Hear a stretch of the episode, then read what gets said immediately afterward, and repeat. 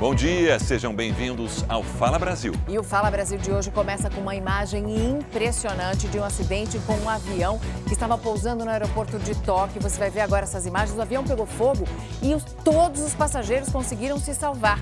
Veja essa imagem: o avião tinha 379 pessoas a bordo. Quando ele pousa na pista, ele bateu ali atrás na explosão num avião da Guarda Costeira.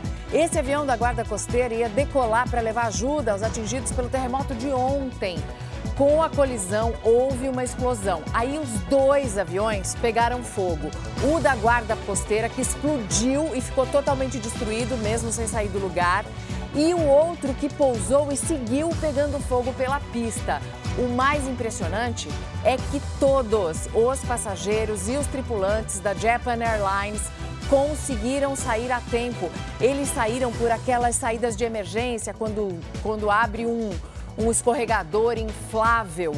Já no avião da Guarda Costeira, aí você vê ó, o momento do pouso do avião da Japan Airlines, um voo comercial. Essas são as imagens de dentro do avião, que tinha 12 tripulantes, mais de 350 passageiros. Quando ele pousa no avião, na pista de Haneda, ele bate no avião da Guarda Costeira, os dois pegam fogo. No avião da Guarda Costeira, dois tripulantes morreram. Essas duas mortes apenas foram confirmadas. Aí você vê novamente o momento do impacto. Segundo a imprensa japonesa, eram seis pessoas a bordo do avião da Guarda Costeira. O piloto está internado em estado grave. Eles ainda não forneceram informações sobre os outros três tripulantes, mas essas são imagens realmente muito impressionantes Todas as pistas de aterrissagem nesse momento em Haneda estão interditadas. Ainda não há uma previsão para quando esse aeroporto, importante aeroporto internacional em Tóquio, volte a funcionar. Mas repito, os japoneses que acabaram de sobreviver a um terremoto, e é muito impressionante que um terremoto de magnitude 7,6 provoque apenas 48 mortes num país como o Japão é, e sobreviveram no dia seguinte a esse desastre é, de avião já na pista de pouso de um aeroporto internacional. Esse é um aeroporto internacional em Tóquio, perto de Tóquio, mas não é o principal deles. O de Narita é o mais movimentado. Né? De é. qualquer maneira, tem um grande número de aviões pousando e decolando desse aeroporto. Né? O pouso foi de noite e aguardamos então toda a investigação para saber o que de fato ocorreu nesse choque das duas aeronaves. E uma informação que acaba de chegar, eu disse que eram o piloto e mais cinco tripulantes, o piloto internado em estado grave, dois já tinham sido confirmadas as mortes. Na explosão do avião da Guarda Costeira foram cinco mortos. Já são cinco mortes confirmadas no avião que pegou fogo ao ser atingido pelo avião comercial da Japan Airlines quando pousava no aeroporto. E o esquema de emergência do Airbus foi muito eficiente, muito. com os escorregadores sendo acionados rapidamente para retiradas desses quase 400 passageiros e tripulantes do, do, Airbus. É muito impressionante a resposta das autoridades japonesas num, num, momento como esse, né? no momento de acidente, no momento de, de terremoto, no momento em que precisa ser acionado. Eles têm um, um sistema e uma eficácia, uma eficiência impressionantes. A polícia acredita que um vazamento de monóxido de carbono tenha provocado a morte de quatro jovens dentro de um carro no litoral de Santa Catarina. O veículo tinha passado por uma modificação no escapamento. Os jovens foram encontrados neste carro, parado no estacionamento da rodoviária de Balneário Camboriú, em Santa Catarina.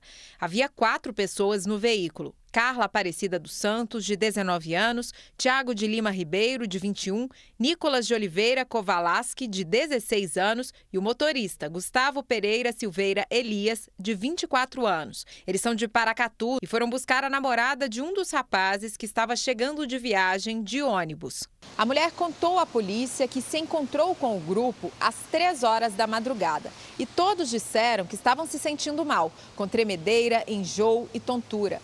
Segundo ela, os amigos decidiram descansar no carro antes de seguir para Florianópolis. A moça informou que ficou do lado de fora e voltou algumas vezes para conferir como eles estavam. Por volta das sete da manhã, percebeu que todos os ocupantes do veículo já não estavam respirando mais e pediu ajuda. Socorristas do SAMU constataram que os quatro tiveram paradas cardiorrespiratórias. A Polícia Civil também esteve no local e levou o carro e os celulares das vítimas para serem periciados. A suspeita é que um vazamento de gás tenha provocado as mortes. O que nós pudemos apurar no local que não há sinais de violência nas vítimas, né? A perícia é, já constatou uma, um vazamento entre o motor e o ar-condicionado e o painel, né, em que sai o, o ar-condicionado do veículo, e esse vazamento teria sido uma, a principal causa da morte das quatro pessoas, provavelmente por asfixia mediante intoxicação com monóxido de carbono. Segundo o delegado, o grupo foi passar o Réveillon em Camboriú, mas morava em Florianópolis há cerca de um mês. Nada de ilícito encontrado. E não tem histórico de envolvimento com práticas criminosas, nada, então estamos tratando como uma fatalidade inicialmente. Um motociclista morreu ao tentar fugir de criminosos em Itaquera, na zona leste de São Paulo. O Bruno Piscinato é que chega com as informações. Brunão. Mais uma história muito triste, vem aqui da zona leste de São Paulo. A vítima, o Anderson Aquino, ele estava de motocicleta, na motocicleta dele, nessa avenida aqui de Itaquera, a Avenida José Pinheiro Borges. Ele estava indo trabalhar quando foi abordado por um criminoso que anunciou um assalto.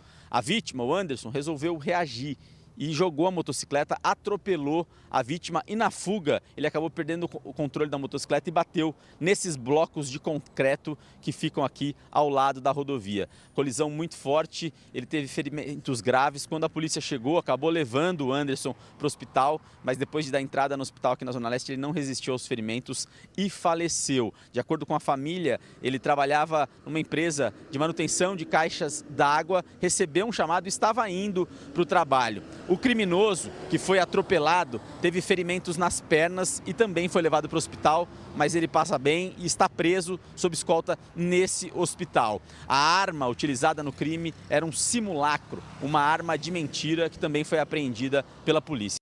Nós estamos ao vivo, 8h54, me dá imagens de São Paulo, 23 graus a temperatura agora na capital paulista. Você que tem carro, preste atenção. Estão disponíveis para pagamento a partir de hoje os boletos referentes ao IPVA em São Paulo. A boa notícia é que o imposto está mais barato. A boa notícia para os donos dos 18 milhões e meio de veículos sujeitos ao imposto em São Paulo é que vai ficar um pouco mais barato em média 4,1%. Isso porque o preço de venda dos automóveis caiu, segundo uma pesquisa que comparou o valor de 12 mil modelos entre o ano passado e este.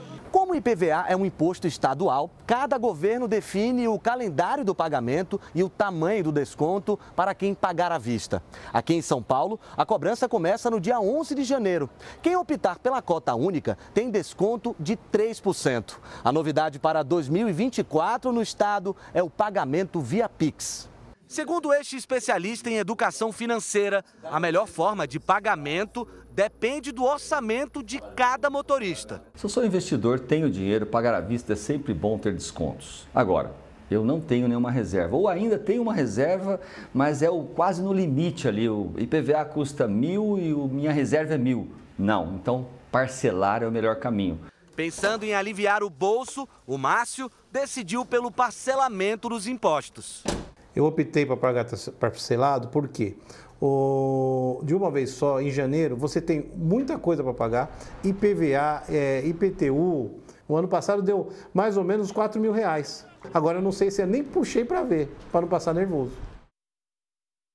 Me dá imagens ao vivo do nosso helicóptero da Record nesse momento, a 7 quilômetros de congestionamento agora na rodovia dos imigrantes sentido capital. São as imagens que você vê ao vivo às 8h56 da manhã, congestionamento do pessoal que está voltando da praia. Também tem congestionamento na rodovia Padre Manuel da Nóbrega e na rodovia Cônego Domênico Rangoni, sentido capital. Todos por alto fluxo de veículos né, desde terça-feira, dia 26, quando o pessoal começou a sair de São Paulo. Mais de 656 mil veículos seguiram em direção só à Baixada Santista para a passagem do ano. No sentido de São Paulo, a Ecovias registrou a passagem de mais de 416 mil veículos.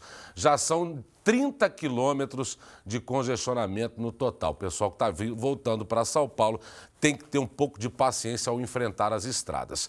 Agora, você fica com mais notícias do Brasil e do mundo no Fala Brasil. E eu deixo vocês com as imagens das rodovias em São Paulo.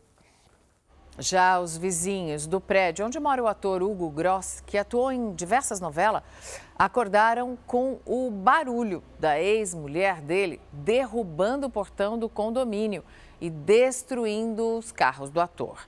Ela teve um ataque de fúria, não aceita o fim do relacionamento. A mulher que é ex-namorada de um morador pegou uma trava de volante e começou a bater nos carros do ex-namorado, que estavam no estacionamento do subsolo. Dois carros e uma moto foram destruídos. Para conseguir entrar no local, ela por muito pouco não atropelou alguém. Ela entrou e saiu do local duas vezes com o carro. Parecia procurar o ex que não saiu de casa. A mulher também quebrou o portão da administração do condomínio esta imagem mostra quando ela agride o síndico que registrava tudo com o celular. Me agredindo. O ato de fúria cometido pela mulher durou quase uma hora. Segundo a polícia, tudo porque estava inconformada com o fim do relacionamento. A mulher estava proibida de entrar no condomínio há seis meses. Por volta de 5 horas da manhã, ela chegou com o carro em alta velocidade e derrubou o portão. Em seguida, foi até o subsolo, onde destruiu os veículos do ex-companheiro.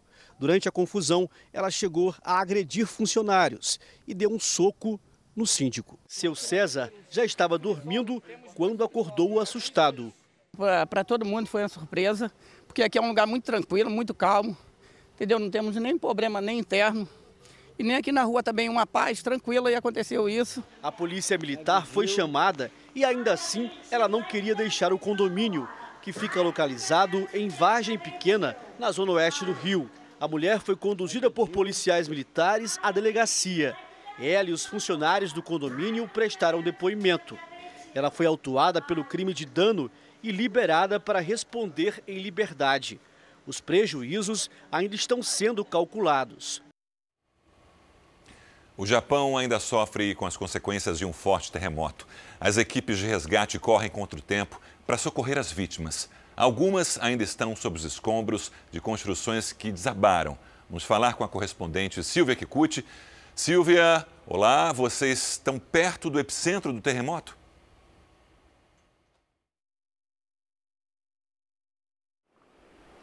Bom dia, Mariana, Sérgio. Sim, nós estamos tentando chegar perto da região mais afetada, mas muitos trechos das estradas ainda estão interditados, assim como as linhas ferroviárias e os voos até o aeroporto de Noto, em Ishikawa. O número de mortos subiu para 48. Cerca de 200 casas foram destruídas em incêndios depois dos abalos em Wadima. Em muitas vilas mais distantes, a ajuda não está chegando porque as estradas ficaram destruídas.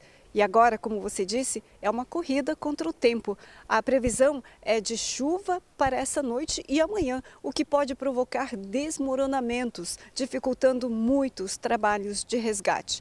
Só na província de Ishikawa, 30 mil pessoas estão alojadas em escolas e ginásios. Cerca de 600 brasileiros vivem por lá já aqui em Toyama, onde estamos, tem cerca de 2.500 brasileiros. Nós conversamos com alguns deles, todos ainda se recuperam do enorme susto. Mariana, Sérgio. Obrigada, Silvia. Ainda assim, não é, Sérgio? Como comentamos há pouco, é impressionante ver a reação das autoridades do Japão quando há um evento como esse, uma catástrofe como essa. Já estão Desde... preparados, né? Já têm uma experiência, infelizmente, preparados. de momentos trágicos. Um terremoto como esse costuma matar milhares de pessoas, por exemplo, como aconteceu na Síria, no Afeganistão, no Paquistão, no Japão foram 48 mortes. Ainda tem eh, alguns desaparecidos sob os escombros, mas três pessoas, por exemplo, entre os mortos morreram de ataques cardíacos por medo, né, na hora em que o evento ocorreu. Você vê essas cenas de destruição e depois aparecem nas redes sociais aquelas cenas da recuperação dos engenheiros trabalhando e em uma semana no máximo tudo volta ao normal. Na Coreia do Sul, o líder da oposição ao governo foi esfaqueado no meio da rua. Lee Jae-myung conversava com os jornalistas quando foi atacado. Ele foi esfaqueado no pescoço. O político foi levado para um hospital. Ele não corre risco de morrer, mas a polícia ainda não sabe a motivação dessa tentativa de assassinato. Myung é o líder do Partido Democrata. Ele foi derrotado nas eleições presidenciais do ano passado. O atual presidente disse que não se deve tolerar esse tipo de ato de violência sob nenhuma circunstância. Viajar de avião ficou mais caro em 2023. As passagens subiram, em média, quase 50% no Brasil. Com um custo tão alto, muita gente trocou o avião pelo ônibus. A Cássia trabalha como vice-diretora de uma escola no interior de São Paulo e está acostumada a viajar de avião. Mas esse ano, em vez do aeroporto, ela preferiu a rodoviária. Deveria ser um preço mais acessível, né? Estamos no Brasil, um país tão rico, as passagens estão bem altas.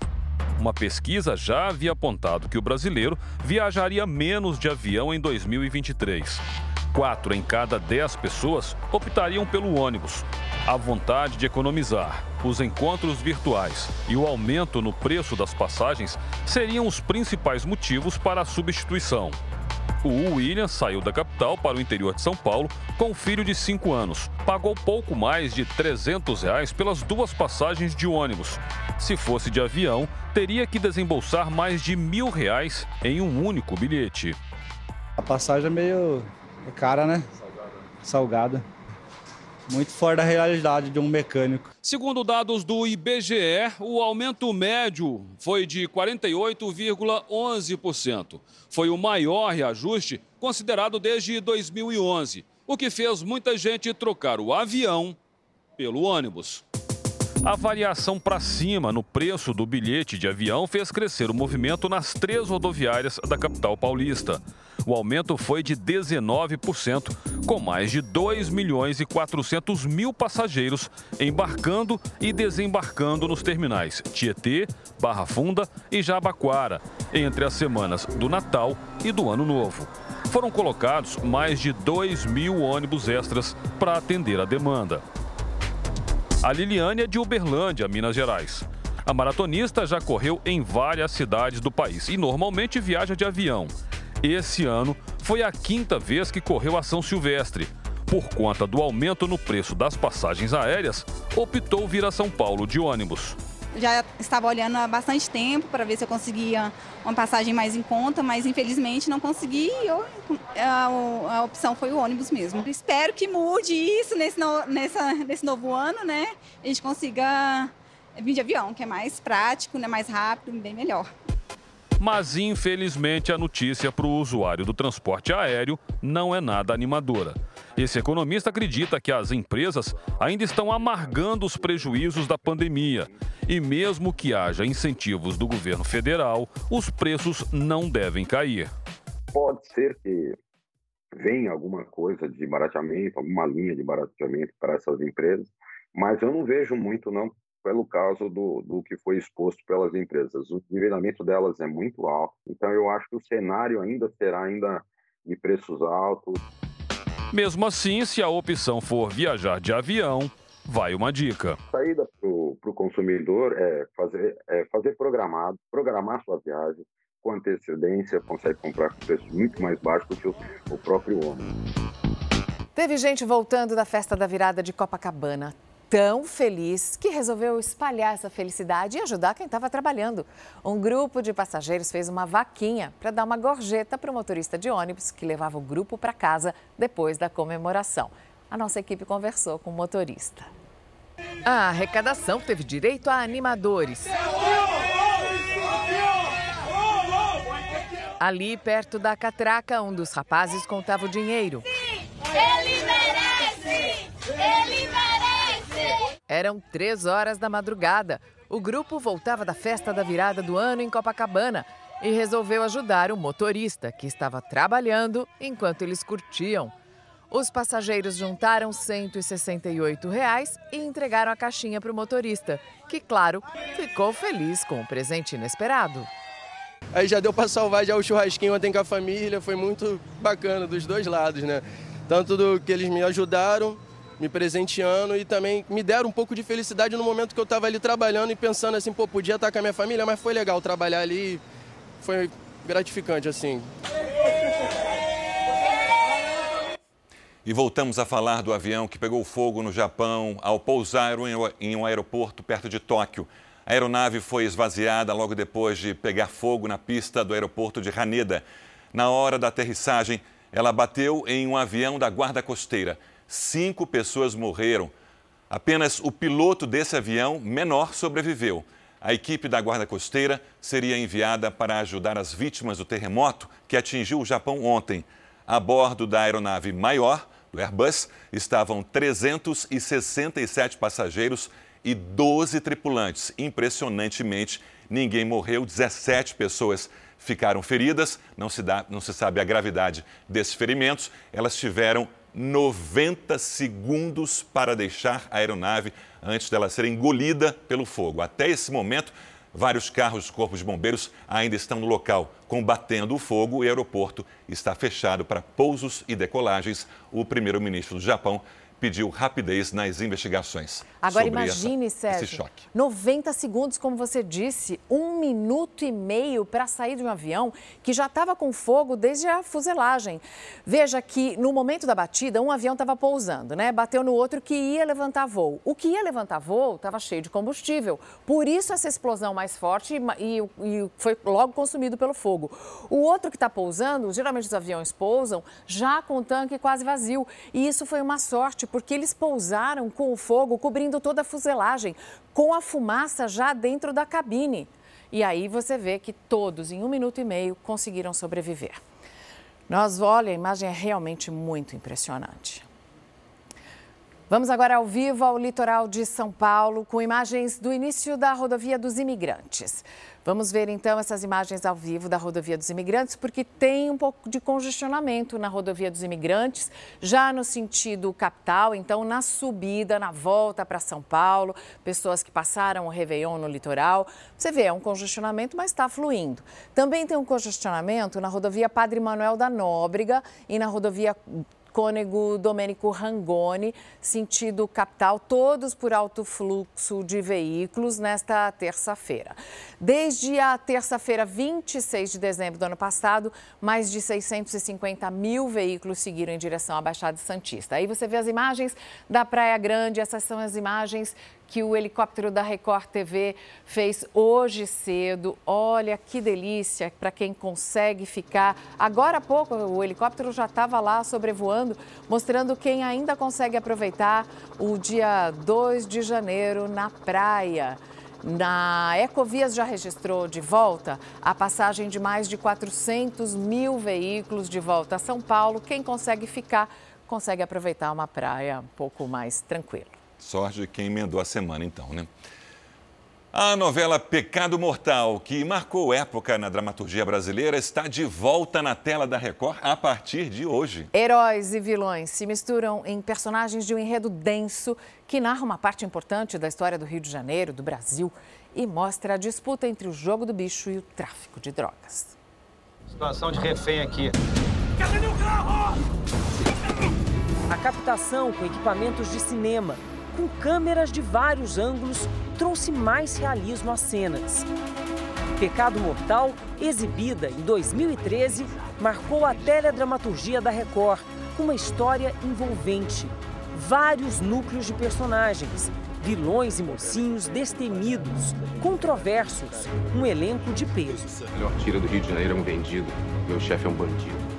Na época, foi a estreia de um dos mais consagrados novelistas na tela da Record, o autor Carlos Lombardi, que, entre tantas obras de sucesso na sua trajetória na TV brasileira, relembra com carinho e orgulho de Pecado Mortal.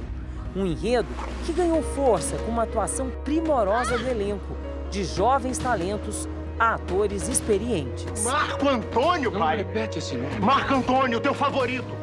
Uma coisa é o que você escreve antes de ir para o ar. E outra coisa é o que você escreve a partir do momento é, que você já está vendo a resposta. Quando você vê alguém dando voz para aquilo, dando postura física é, para aquilo, você começa a escrever de volta para esses atores.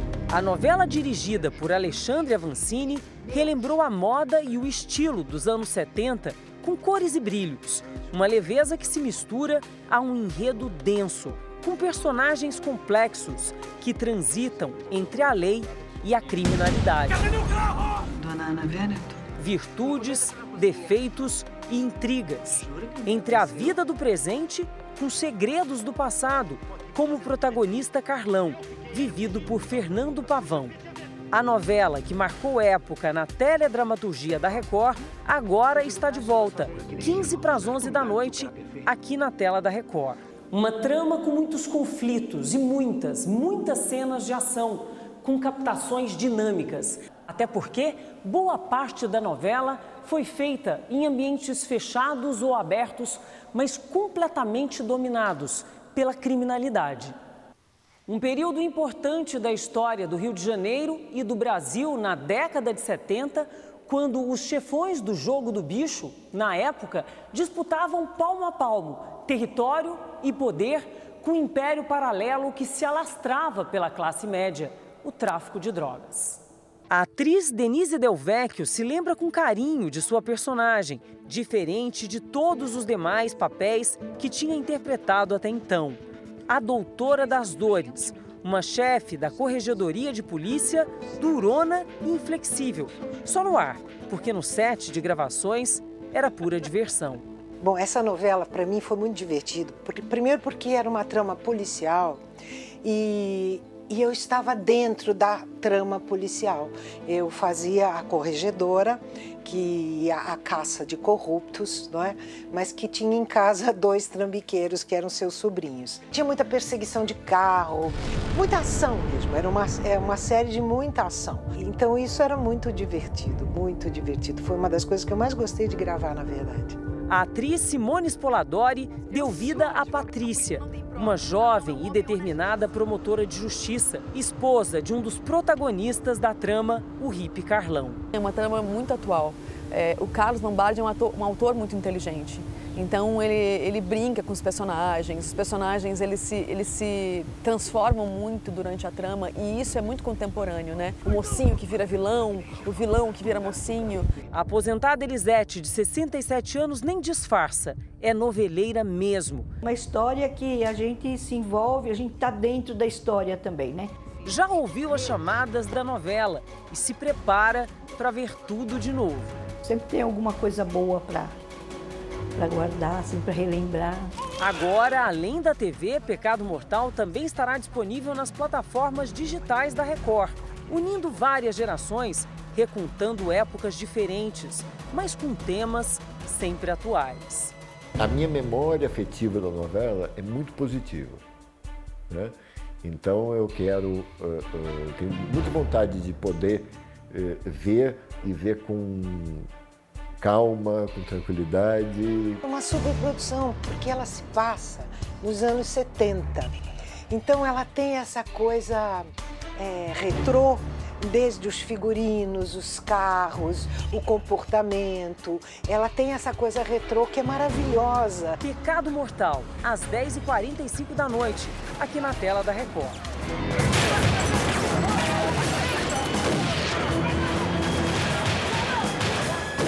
É tradição em algumas regiões frias do planeta mergulhar em águas geladas no primeiro dia do ano. Tem que ter muita coragem. Na Itália, mergulhadores desafiaram as baixas temperaturas e enfrentaram as águas geladas do rio Tibre em Roma. Uma tradição que já tem mais de 70 anos. Na Holanda, mais de 10 mil pessoas se jogaram no Mar do Norte, em Haia, a maioria vestindo apenas roupas de praia. A sensação térmica era de 3 graus. Sabe qual foi a recompensa dos participantes? Um tradicional gorro laranja e uma lata de sopa de ervilha. E aí, será que valeu a pena? A partir de hoje, as operadoras de cartão de crédito vão poder cobrar no máximo 100% do valor de dívidas. Quem traz os detalhes para a gente é a Vanessa Lima. Vanessa, bom dia. Na prática, isso significa o quê? Bom dia, Sérgio. Bom dia, Mariana. Isso quer dizer que um valor de 100 reais que não foi pago na fatura de um cartão pode ficar, no máximo, uma dívida de 200 reais. E não importa quanto tempo esta dívida tenha ficado em aberto. O percentual de juros para essa modalidade de empréstimo não tem limite. Uma pesquisa feita pela Associação Nacional de Executivos de Finanças mostrou que, em média, passavam de 400% ao ano. Agora vão poder, no máximo, dobrar por decisão do Banco Central. A definição ocorreu porque não houve regulação, autorregulação do setor conforme determinava a lei do desenrola. E essa falta de consenso levou à aplicação direta da regra que foi estipulada na legislação. Mariana, Sérgio. Obrigada, Vanessa. A Força Aérea Brasileira ajuda nas buscas do helicóptero que está desaparecido em São Paulo. No domingo, a aeronave saiu aqui da capital paulista, saindo do Campo de Marte, o aeroporto na zona norte da capital, para ir ao litoral, para ir à Ilha Bela. E não foi mais visto no radar. A repórter Marcela Munhoz tem mais informações sobre o caso. Hoje as buscas foram retomadas, Marcela. Alguma novidade por enquanto? A gente viu no helicóptero que em um determinado momento a família que estava dentro da aeronave enfrentou muita neblina depois que saiu de São Paulo. Será que isso pode ter sido a causa de uma suposta queda ou uma possível queda dessa aeronave? Bom dia, Marcelo. Oi, André. Bom dia para você, para todo mundo que acompanha a gente aqui no Fala Brasil. O que mais intriga as autoridades neste momento é que o helicóptero simplesmente desapareceu do sinal dos radares. Era por volta das 3 e 10 da tarde, ainda da tarde do último domingo, quando simplesmente não deu mais sinal. A gente fala ao vivo neste momento daqui do Campo de Marte, na cidade de São Paulo. A informação é de que as buscas foram retomadas ainda durante a madrugada. Tanto a Força Aérea Brasileira quanto a Polícia Militar estão neste momento empenhadas para tentar encontrar esses passageiros e também a aeronave que desapareceu no domingo. Mas até o momento não há nenhum sinal, nem da aeronave, nem dos quatro passageiros. A gente já tem a confirmação da identidade de todos eles e aguarda qualquer nova informação aqui, direto do Campo de Marte. André. Um casal nos Estados Unidos está comemorando o aniversário de casamento. Sabe há quantos anos eles trocaram as alianças? 80. O Andrew e a Berta se casaram em 1944, durante a guerra, quando ele era marinheiro e ela tinha acabado de entrar na faculdade. Hoje, o marido tem 103 anos e a esposa, 102. O casal teve seis filhos, tem 16 netos e 12 bisnetos. Se alguém está curioso, 80 anos, Mariana, são bodas de carvalho. E segundo a Berta, o segredo do sucesso do casamento deles foi a confiança. Olha que lindo. O Fala Brasil termina aqui. Um bom dia para você, Mariana. Boas férias. Boas férias para você também, Sérgio. você fica agora com o Hoje em Dia e o Celso Zucatelli, que estará aqui em janeiro. Estarei. Boas férias para vocês. Obrigada, Divirtam-se, viajem, curtam bastante. Até a volta. Vamos com Deus. É o famoso oi, tchau. Oi, tchau. Aproveitem, aproveitem. Boas férias, gente. Obrigada.